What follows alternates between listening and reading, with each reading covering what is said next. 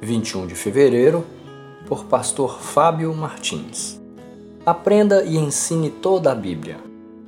E esta é a lei, isto é, os decretos e as ordenanças que o Senhor, o seu Deus, ordenou que eu ensinasse a vocês, para que vocês os cumpram na terra para a qual estão indo, para dela tomar posse.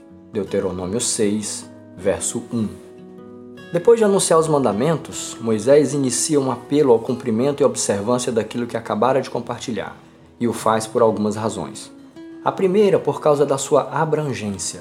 Diz o texto: Esta é a lei, isto é, os decretos e as ordenanças. A lei de Deus abrangia pelo menos cinco grupos: mandamentos, estatutos ou ordenanças, preceitos, juízes e testemunhos. Cada um desses grupos alcançava situações ou aspectos variados da vida. A palavra do Senhor nos alcança em múltiplas áreas: espiritual, relacional, emocional, etc. Ela é abrangente, e com princípios de vida para nós. A segunda, por sua procedência, diz o texto, que o Senhor, o seu Deus, ordenou. A palavra de Deus tem origem nele, vem dele e, por essa razão, é perfeita e irretocável. Não é um pensamento humano, mas inspirado pelo Espírito. Não é passageira, mas eterna. Não é falaciosa, mas verdadeira. A terceira, em razão de sua eficiência. Diz o texto: que eu ensinasse a vocês para que vocês os cumpram. A Bíblia é fiel e digna de toda aceitação.